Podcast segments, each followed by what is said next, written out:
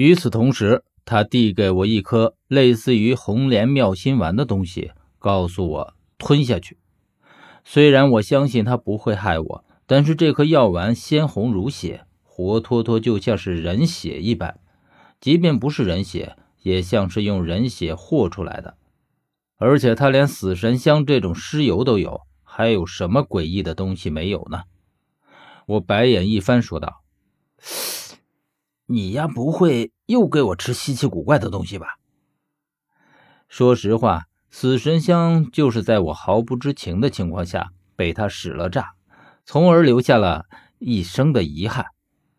好吧，我暂时就这么说，一辈子都不能消除这气味也就罢了。更重要的是。还会让尸体起尸，我这是有多悲催？所以现在我对他给我的东西都格外警惕，保不准又是什么会留在体内一辈子都除不去的东西。薛没有表情，但还是给了我解释。他说：“这东西能让你平安穿过毒雾，比你身上的红莲妙心丸可管用的多。”我听他这样说，那就是没得选择了。吃了就可以过去，不吃就只能在这里干瞪眼。于是我一狠心，一口将它吞了下去。这东西带着一小股腥味，虽然不是人血，但总是什么乱七八糟的东西。我总觉得薛身上的东西和尸体就没有脱不开的。可是我将这颗药丸吞下去了，薛才又继续说道：“我说过，死神香我只给死人用。你刚刚吃的这东西。”可以让你变得更像死人。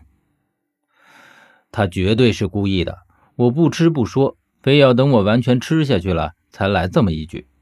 我看他那苍白如同死人一般的模样，该不会也是吃这东西吃的吧？薛似乎知道我在想什么，他说：“我从不吃这东西。”说完，他就往毒雾里面走了进去。我深吸一口气，告诉自己说。反正已经吃了，生气也是没用。以后对这家伙小心一点就是了。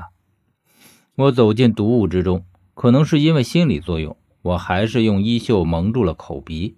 进去之后不久，我就看见了里面的阴影。果真如我所想，他们都是一具具活生生的尸体。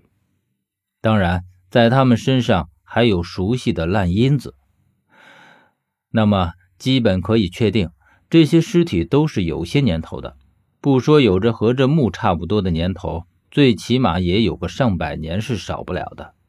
因为水银从血管里渗出来，在体现在肌肤上，这个过程非常缓慢。而且从他们的装束上，基本也可以肯定，这些都是陪葬的人。为了证实我的猜测，我看了看他们的头顶，又看了看手心、后背等地方。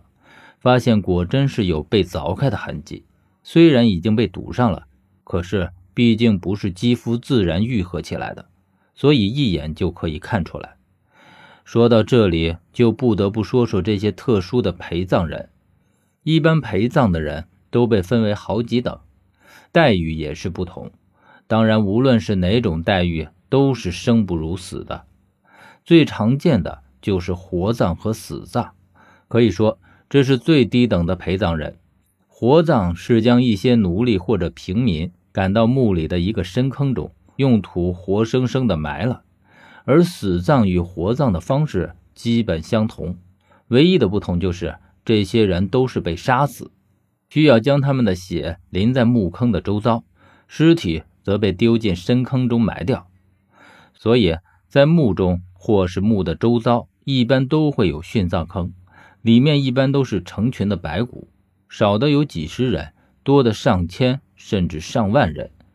这个就看墓主的身份和陵墓的规模了。除了这种最常用的殉葬方式，还有一些陪葬的人是被放置在墓中的。一般放置在明殿和后殿的陪葬人都会在他们还活着的时候就给他们体内灌水银，或者在他们身上秘密地涂上水银粉。因为这些人一般都会认为是墓主死后的侍卫和一些低等仆人，要保持尸体的完好不腐，所以费的功夫也要多一些。